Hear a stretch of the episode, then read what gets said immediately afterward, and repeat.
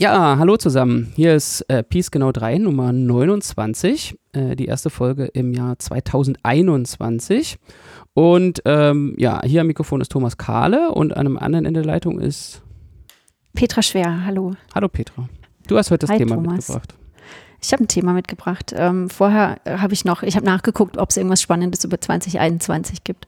Ähm, Die Zahl meinst so oder das Jahr? Ja, die Zahl, ja, das Jahr äh, liegt ja noch komplett vor uns. Ähm, da gibt es bestimmt viel Spannendes. Nee, die Zahl.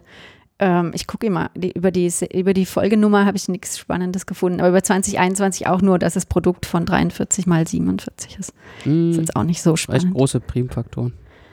Ja, irgendwie, dann hat irgendeiner noch ausgerechnet, dass die, die haben Abstand 4, diese Primzahlen, und die nächsten mit äh, Abstand 4, ähm, das ist irgendwie so eine zwölfstellige Zahl oder so. Sind das die ersten, Ähm, die. Ah, nee. sind- Nee, Nee, nee, sind ja Primzahlzwillinge wären ja interessanter auch, ne? Also Ja. 3 und 7 geht auch, es ist nicht die kleinste. Also es ist tatsächlich aus so numerologischer Sicht nicht so fürchterlich interessant, 2021. Tja, naja. Warten Ja, wir noch ein paar okay. Jahre. Was ist mit 22? Naja, mal gucken. Das machen wir Ich dann. glaube, es wird nicht besser in der nächsten Zeit, oder? Äh, keine Ahnung. Dauert noch ein bisschen. Genau. Dann ist heute der 13., ist aber nicht Freitag, ne? Nee. Nee, von daher. Weiß ich nicht, auch keine Ahnung, man kriegt diese Wochentage ja gar nicht mehr so richtig mit. Naja, es sei denn, man muss arbeiten, ne? dann. Aber es auch ähm, immer arbeiten. Wenn man nicht gerade Urlaub hat. Ähm, ja, die Weihnachtsferien waren ja lang diesmal, ne? Ja, deshalb. Okay. Genug Geplänkel am Anfang. Ich habe äh, ein Thema mitgebracht. Es geht um Alltagssprache heute. Aha. Genau, und zwar ähm, passieren ja immer mal wieder so Dinge, zumindest mir, dass man ähm, mit seiner mathematischen Herangehensweise oder auch dem mathematischen Blick auf Alltagssprache über so manche Ausdrücke stolpert und einem Dinge begegnen, die in der Alltagssprache anders verwendet werden als in der Mathematik. Mhm. Also wo so die, ähm, die Verwendung als, als Fachterminus äh, abweicht von dem, wie man es so im Alltag benutzen würde. So ein Klassiker ist, ähm, wenn man Leute fragt, willst du Kaffee oder Tee? Und die mit Ja antworten. Mhm. Das ist aber schon provokant, oder? Äh, warum? Ähm, so, also es geht, oder, ja, was soll das jetzt bedeuten? Schoko oder Vanille, Kaffee oder Tee? Ähm, genau, was soll das denn bedeuten? Also du kannst ja Genau. das, ähm, oder, also als Bullschen Ausdruck ist das oder, äh, fragt man sich, wann ist das erfüllt? Wenn eins erfüllt ist äh, oder wenn genau eins erfüllt ist. Und das äh, weicht so Genau. ein bisschen ab. Also wir meinen meistens in der Mathematik, wenn eins erfüllt ist. Äh, Genau, mal eins meinen wir mindestens eins. wenn man so Das spricht, äh, wenn man so Schoko Ja. oder Vanille, Kaffee oder Tee sagt, dann meint man eigentlich genau eins.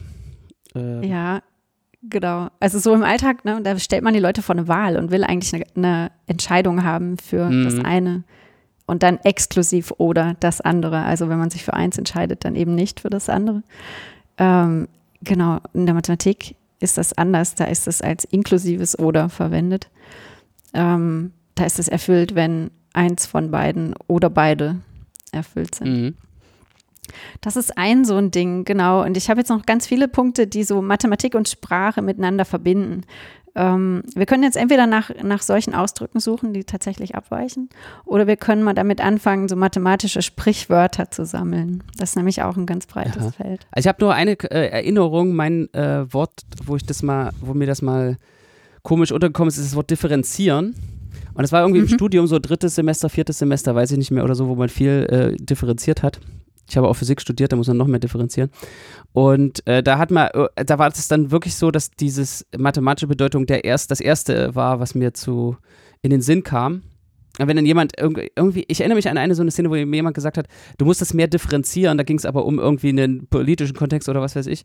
Und äh, ich, ich war so auf einmal eine Sekunde so, hä, was? wie, wie soll das, wie soll, was? Wie soll man das jetzt differenzieren hier? Und dann, ach, Das ist ach ein ja, richtig gutes Beispiel, weil differenzieren und ableiten Mhm. ähm, mathematisch ja das Gleiche sind, Ja, aber alltagssprachlich überhaupt nicht. ja. Ableiten, äh, ja, keine Also Ahnung. haben wir beide auch eine alltagssprachliche Verwendung. Ne? Also du musst das genauer differenzieren. Mhm. Heißt ja so differenzierter betrachten, also Mhm. mehr voneinander unterscheiden und so. Aber wenn du eine Sache von einer anderen Sache ableitest, dann ziehst du eine Konsequenz oder eine Ja. Schlussfolgerung. Ich hab, das ist auch interessant, was, was wirklich das erste Bild ist, wenn man wirklich so ein Wort hört und versucht, das erste Bild festzuhalten. Und als du ableiten gesagt hast, war mein erstes Bild irgendwie so Wasser ableiten. Also wie so ein, wo irgendwo so ein Wasserbecken, wo was steht und dann fließt es durch so einen Kanal raus. Das, das war eigentlich das erste, was ich. Das ist ja nochmal eine andere Bedeutung. ja, ja, Das genau. stimmt. Ja. Nee, ich hatte eher so Sachverhalte. Mhm, ableiten wie Deduktion. ableiten. Äh, Ja, genau. Ja, genau. Aber das ist ja eigentlich auch eine mathematische Bedeutung. Weil das, das heißt ja auch sozusagen eine Folgerung ableiten, würde man vielleicht so auch in der Mathematik. Ja, manchmal sagen. Ja. Das stimmt. Aber ja, wie man, warum man ableiten für differenzieren verwendet. Tja. Keine Ahnung. Ja. Das ist auf jeden Fall, ja, das, das ist auf jeden Fall ein super Beispiel. Also da, ähm, was auch oft durcheinander geht, sind so Vierecke und Quadrate, Ja, Rechtecke und Parallelogramme und sowas. Ähm, immer so allgemeinere Klassen. Das liegt vielleicht daran, dass man immer auch das allgemeinere oder weniger spezielle, die, die allgemeinere Klasse verwendet. Man sieht ein Mhm. Quadrat vor sich und sagt aber Viereck. Aus, aus irgendeinem Genau. Grund, äh, der, weil man irgendwie den, weil man es nicht genau weiß, ob es wirklich ein Quadrat ist oder weil es irrelevant ist, ob es ein Quadrat ist. Oder ja, ja. Das ist eine, auch eine interessante linguistische Frage vielleicht, sozusagen. Manchmal sagt man Viereck und meint Quadrat. das, äh, ja, genau, das ist ein Fehler. Das ist ein Fehler, aber das passiert. Ne? Ja, also da ist einfach Alltagssprache Sprache unpräzise. Also Hm. genau. Das, äh, das ist ein so ein, so ein Ding. Ähm, was, was an sich finde ich überhaupt äh, interessant ist, es gibt ja auch so viele so Alltagsausdrücke, die in die Mathematik reingegangen sind als Fachterminus, ja. Hm. Ähm, also die tatsächlich, also Viereck ist so eins, ja. Oder äh, Dreieck, ja. Hm. Oder gleichseitiges Dreieck. Und dann gibt es auch welche, die sind nur so angelehnt. Also wenn man sowas nimmt wie Randpunkte, Ähnlichkeit, ähm, Mhm. Auflösbarkeit, die bedeuten was in Alltagssprache, aber die haben eine ganz andere konkrete ähm, festgelegte Definition in der Mathematik und die ist zwar nicht, nicht gleichbedeutend mit der Alltagssprachenbedeutung. Hm. Aber wenn man eine neue äh, Definition macht, dann braucht man ja immer ein Wort. Ähm, Ja. Also am besten, die besten Definitionen sind, wo man ein Adjektiv, ein Substantiv und ein Verb hat, die irgendwie äh, alle aus dem gleichen abgeleitet sind, aber das hat man vielleicht nicht so oft. Also wie differenzieren, Differential und äh, ein Adjektiv braucht man da vielleicht nicht. Ähm, Nee. Aber jedenfalls bedient man sich dann natürlich der Sprache, die man kennt. Ja? Also man, man hat jetzt irgendwie ein neues Konzept und warum soll man jetzt ein Kunstwort erfinden, wenn man irgendwie ein geeignetes Wort findet, was schon so dieses Bild, ein passendes Bild irgendwie im äh, Kopf hervorruft. Aber es ist natürlich ein Problem, weil äh, die Bilder, die die Worte im Kopf hervorrufen, die sind ja wieder bei jedem und jeder anders. Also Und die ändern sich auch gesellschaftlich. Ja, natürlich. Also ich habe neulich mal nachgeguckt, warum ein Ring Ring heißt. ja, Ja.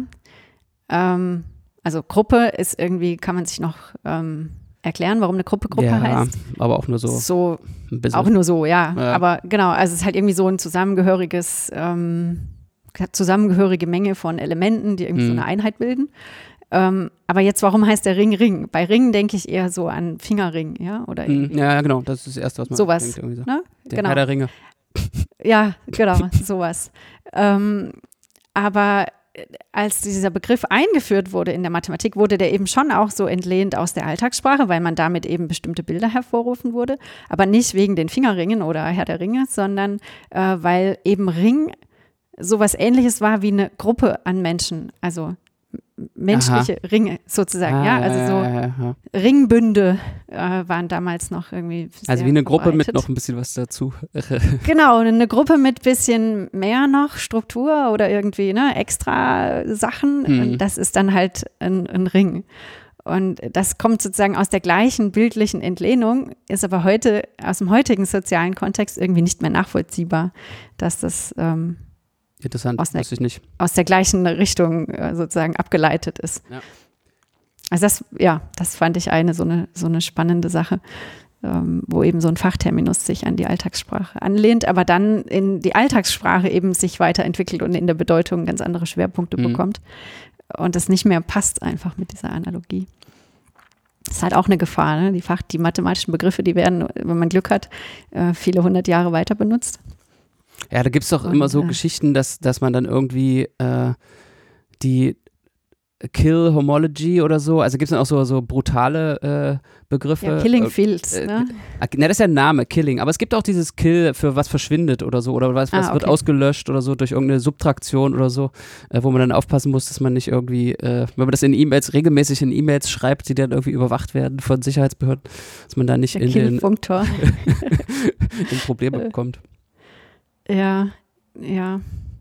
Also ich, mir sind schon manche E-Mails in Spam, äh, Spam-Filtern zu Opfer gefallen, ähm, weil in, in dem Gebiet, wo ich forsche, gibt es einen berühmten Mathematiker, der heißt Jack Titz. Also Mhm. Titz, Ja, das ist ein, äh, problematisch im englischsprachigen Bereich.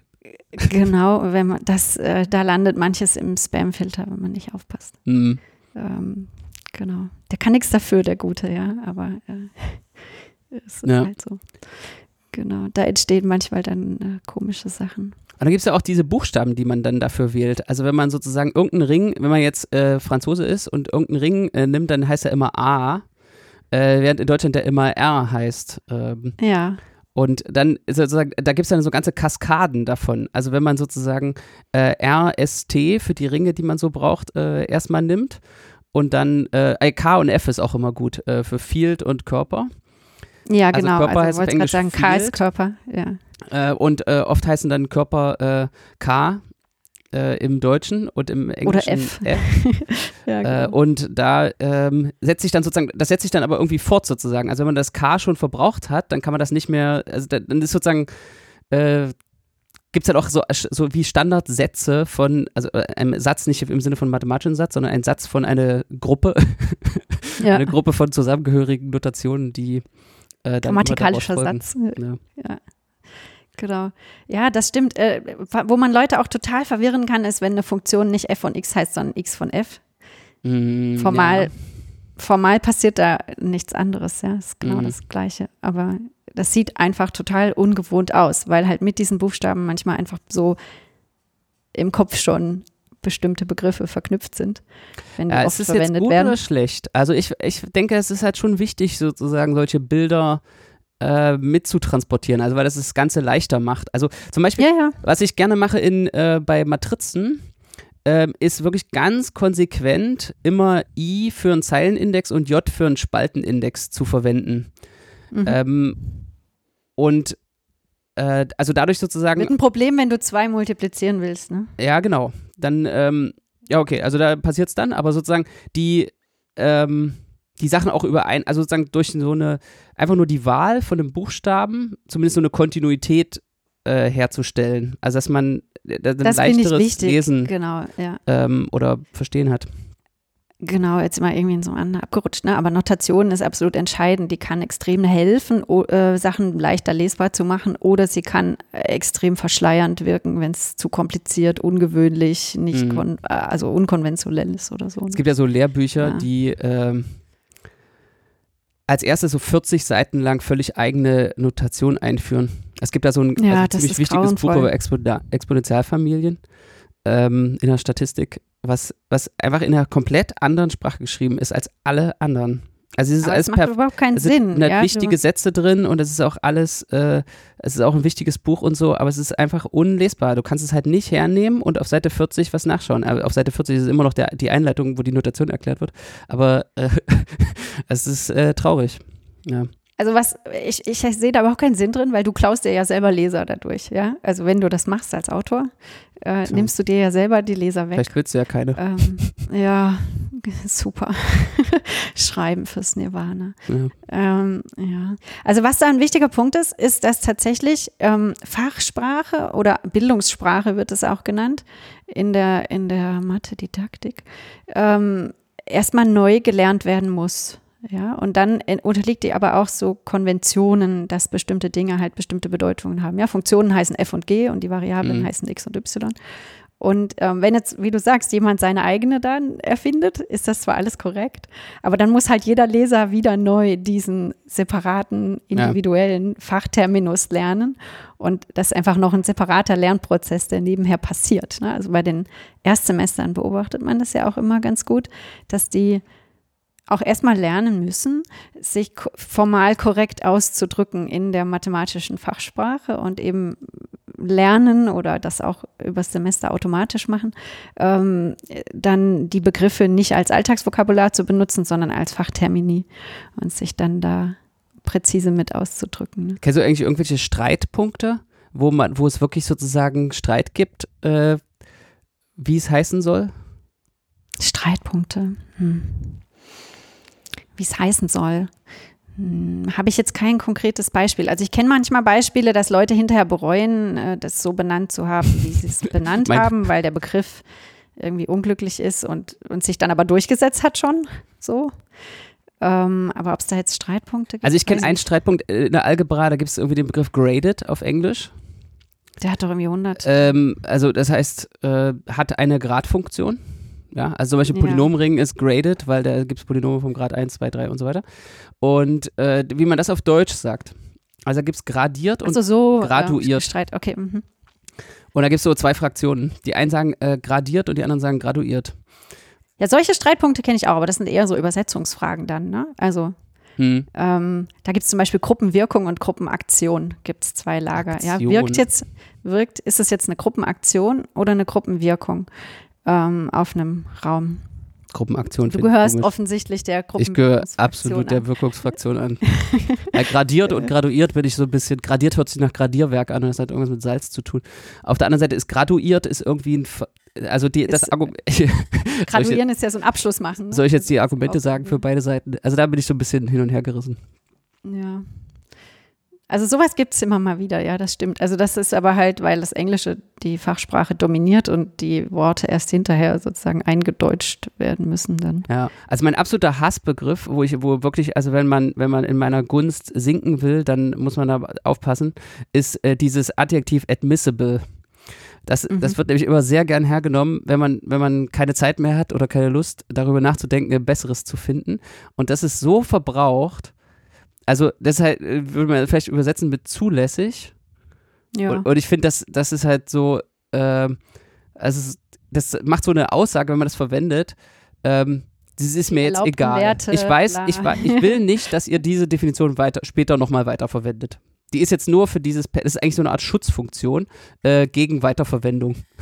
Ja, gut ist so ähnlich. Also es gibt ja auch Dinge, die heißen gut. Gut ist noch schlimmer. Also das ist irgendwie, ja. Okay. Das sind sicher keine Fachbegriffe, die sich später in die Alltagssprache niederschlagen. Also von der Sorte gibt es nämlich auch welche. Ja? Also es geht nicht nur umgekehrt, dass man die Alltagswörter klaut und in die Fachsprache zieht, sondern auch umgekehrt. Also Kreis ist so eins. Das gab es wohl zuerst in der Fachsprache und wurde Kreis. dann Wink Winkel. Ähm, das wurde auch. Ähm, ich habe vorhin überlegt, als wir darüber übernommen. gesprochen haben, ob das Wort Menge äh, eine Neuschöpfung ist oder ob es das vorher schon gab. Menge. Menge, aber das gab es vielleicht vorher schon, so wie eine Menge von Reis schon. oder so. Oder hat das vorher, ja. hat das quasi eine, eine Quantität bedeutet oder so? Eine Menge Leute, eine Ansammlung oder eine. Ja, sicher. Ist das, das hast, du da Belege? Da müsste man jetzt mal einen Linguisten fragen. Vielleicht war das ein total genau esoterisches genau Wort und jetzt durch die Mathematik, das wäre natürlich auch interessant. Gibt es sozusagen Worte, die durch die Mathematik popularisiert wurden oder irgendwie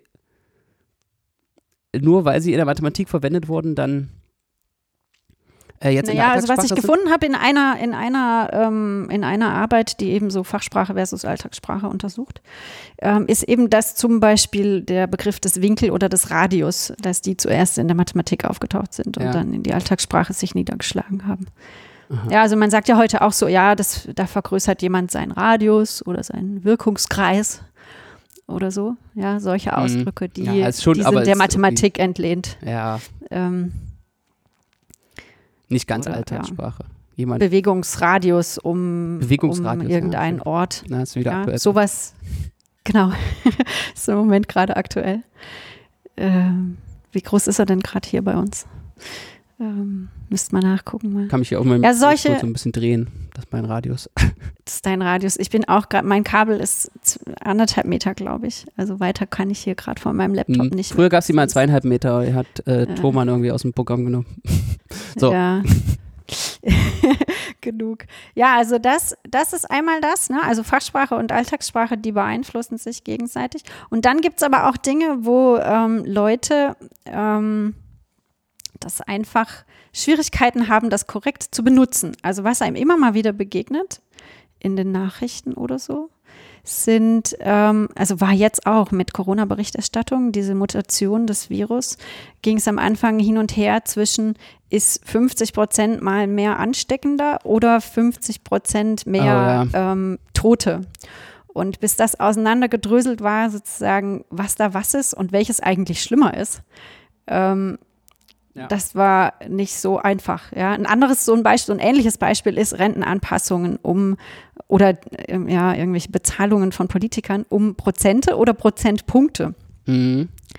Prozentpunkte ist ja auch eine seltsame Wortkreation eigentlich. Ja. Aber es ist die wichtigere Größe, finde ich. Also die, so, man will doch wissen, wie viel, wie viel äh, Prozentpunkte hat die CDU jetzt mehr.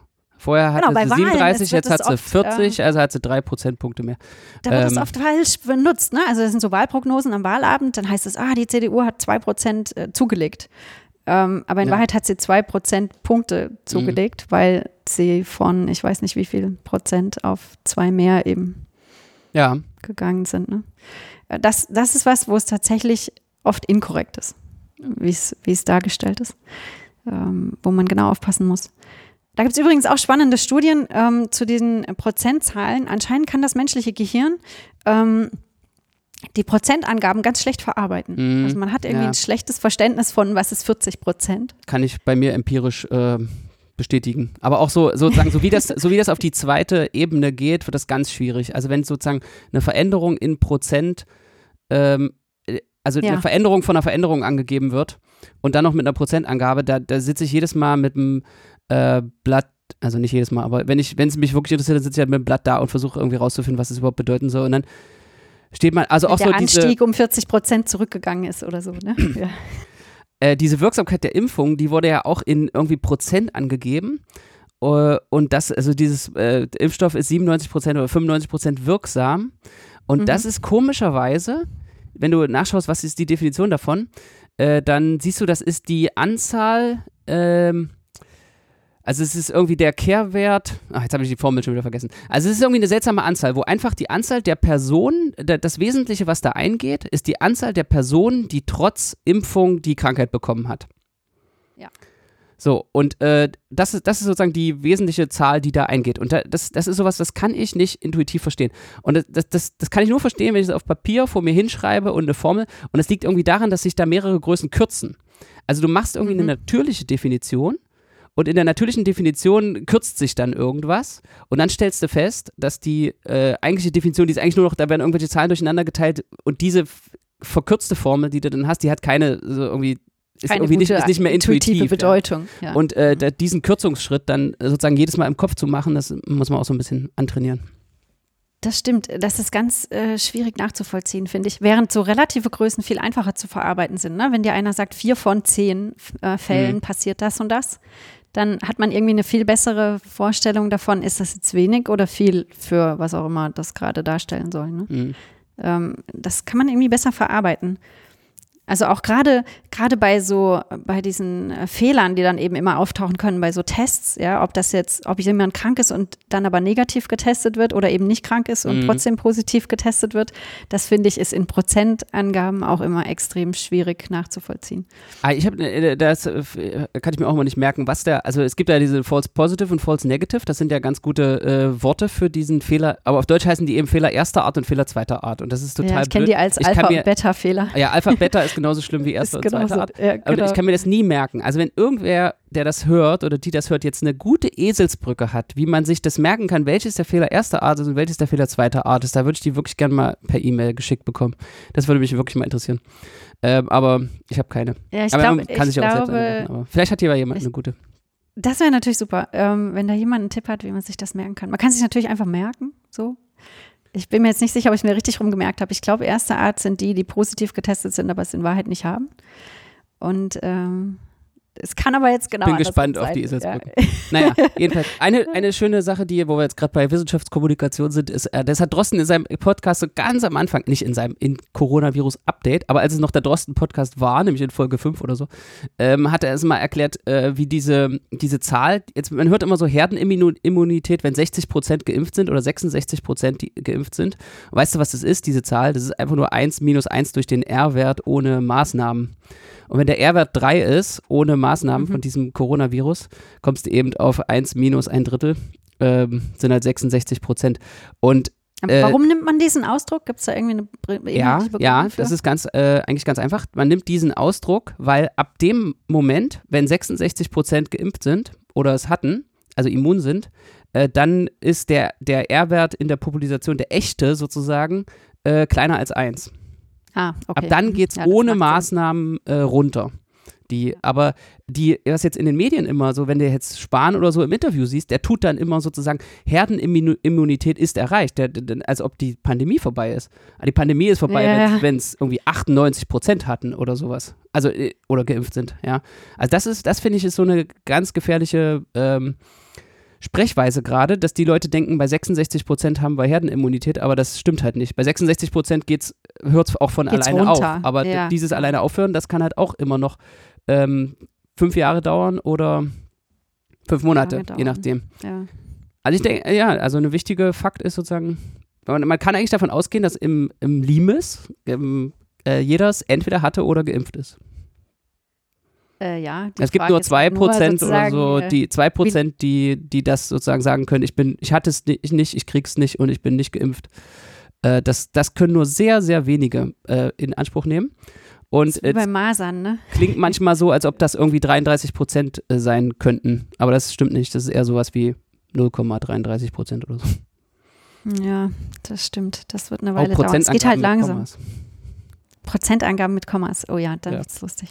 Also diese ganzen ähm. Zahlen sind ja auch lustig. Also die, wie viel geimpft sind, das wird in äh, Personen pro 1000 angegeben. Mhm. Wie viel sich neu angesteckt haben, wird in pro, Personen pro 100.000 angegeben. Mhm.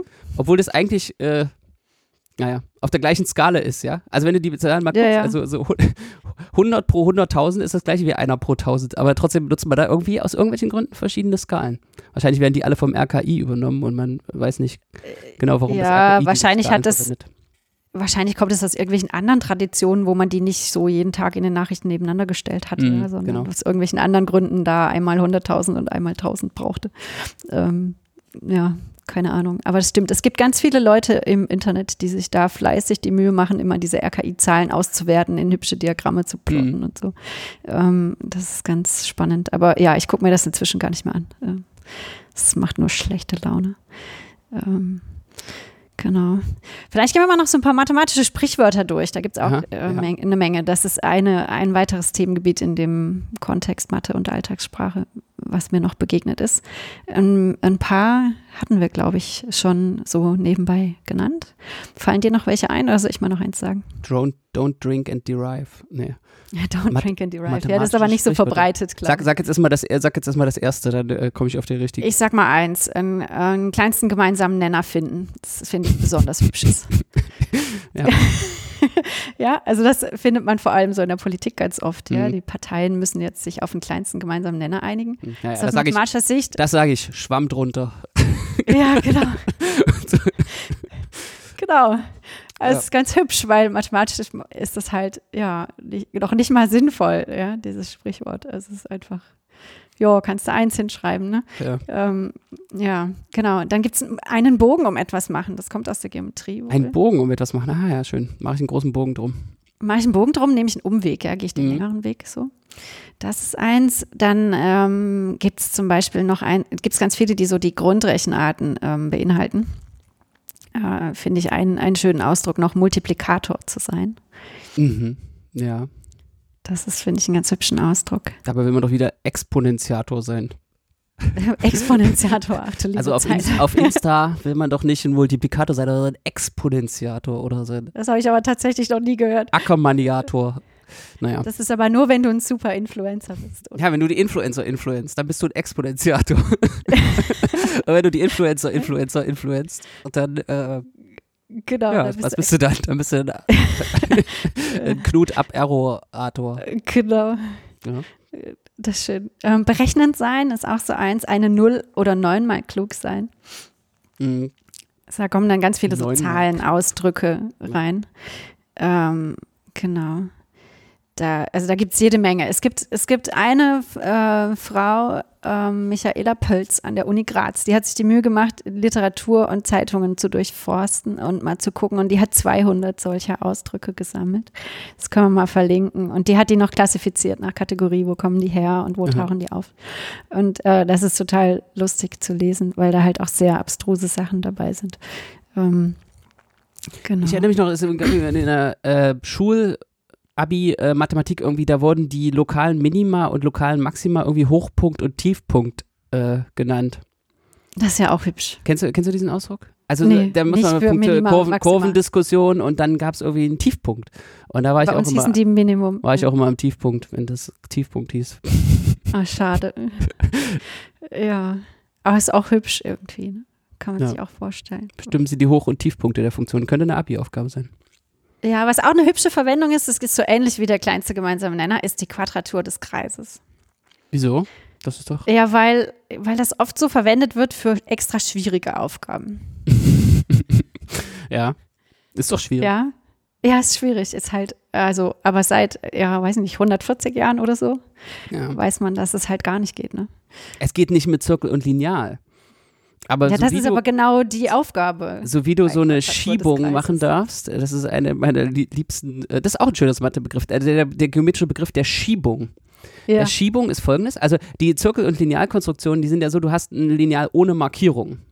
ja, ja. Und äh, eine Schiebung ist folgendes: Du hast eine Markierung an deinem Lineal und du äh, schiebst das jetzt so, ähm, also machst einen Punkt, eine Ecke von deinem Lineal fix und jetzt änderst du den Winkel des Lineals, du schiebst das wie auf so einem Kreis, bis Mhm. äh, dein Punkt irgendeine Bedingung erfüllt. Zum Beispiel, bis dein Punkt auf einer Kreislinie liegt, der, bis die Markierung Mhm. von dem Lineal auf einer Kreislinie liegt oder auf einer Geraden. Und wenn du das machen kannst, nee, das wäre jetzt wie ein. Zirkel im Moment. Eine Schiebung Das wäre ein ist. Zirkel. Eine Schiebung ist, du schiebst das Lineal parallel. Na, irgend sowas. Also jedenfalls, du schiebst das Lineal, jedenfalls, also was ich sagen kann, ist, du schiebst das Lineal, so dass deine Markierung, die du auf dem Lineal- Lineal hast, irgendwann dann so eine Schnittbedingung erfüllt. Ähm, und dann äh, mit dieser Operation, wenn du die noch dazu nimmst, kannst du alles Mögliche machen. Dann kannst du, glaube ich, alle algebraischen Zahlen äh, konstruieren und auch die dritte Wurzel und sowas. Die Quadratur des Kreises. Also äh, da musst du Pi konstruieren, das kannst du dann trotzdem noch nicht. Okay, bei der, da, genau, dann Winkel dreiteilen, nee, beim Winkel dreiteilen musst du ja einen Cosinus konstruieren, der ist, äh, ja, gute Frage, keine Ahnung, ob das, Also ich mit glaub, Origami geht. geht's, aber das mehr weiß ich auch nicht. Äh, ah ja, guter, guter Fal Punkt. Wenn es Falten kann man's. Äh, mit Origami geht, naja, ja, aber da brauchst du halt, da kannst du halt auch gleichzeitig so Sachen konstruieren bei Origami, ja. Dadurch, dass du faltest und dann nochmal faltest, kannst du halt irgendwie zwei Knicke gleichzeitig erzeugen. Und das ist sozusagen der Trick, warum aha, aha. man da mit Winkel drei teilen kann. Ähm, genau. Ist äh, hübsch. Ja, aber okay. Also das, das wird halt oft aber auch so semi-korrekt benutzt, ja. Also es wird halt nicht benutzt, um zu sagen, dass irgendwas unmöglich ist, sondern es wird halt als Ausdruck verwendet für einfach schwierige Aufgaben. Wenn jemand das ne? geschafft so. hat, äh, wenn jemand Ja. was Besonderes geschafft hat, da ist ihm die Quadratur des Kreises gelungen oder sowas. Ja, genau. Das kann man sowas. Ja, genau. Ja, was ein, etwas, was undenkbar war. Ja, ist Aber- halt leider auch ja, genau. unmöglich. also, äh, ne? genau. Der Fakt, der fehlt, ist, dass sozusagen man äh, schon festgestellt Ja. hat, dass es äh, gar nicht geht, sondern es ist nicht Ja, so ein halt- schweres, ungelöstes Problem. genau. man sollte halt, es ändern Halt in, nicht gestern ähm, erst, ne? Die Riemann-Hypothese. Die Riemann-Hypothese. Ihm Ja. ist der Beweis, ein, ein Beweis der Riemann-Hypothese gelungen. Obwohl, das würde man ja denken, das ist ja äh, noch offen sozusagen. Deswegen würde man denken, an die echte denken und nicht an, würde das nicht im übertragenen Sinne verwenden. Für ein anderes Ja, schwieriges wahrscheinlich ist das das Problem dabei. Also auch, auch ein hübsches Beispiel, aber es ist nicht aus der Mathematik, sondern aus der Physik, ist ein- Quantensprung. Oh, ja. Das ist auch sehr schön. Also es ist so ähnlich wie die Quadratur in, der- in der Quantensprung gibt es nicht, aber, ne? der ist nur ganz klein und Ja, ja, ver genau. wird verwendet für ganz groß. Ganz groß. Also Ja. wenn ein Quantensprung in der Politik geschieht, dann ist der riesig. Also ne, laut Berichtlage zumindest. Und in der Physik sind es aber halt so kleinstmögliche. Teilchenbewegungen. Ja, genau. Das ist auch noch hübsch. Ja, Ähm, genau, eine allerletzte Kategorie ist so falsche Logik in der Alltagssprache. Das Mhm. ist aber eher fehlerhafte Verwendung von Sachen, würde ich mal sagen. Ne? Also das ist einfach, wenn man, wenn die Sprachlogik nicht zur formalen Logik passt. Mhm. Ähm, das kommt manchmal vor.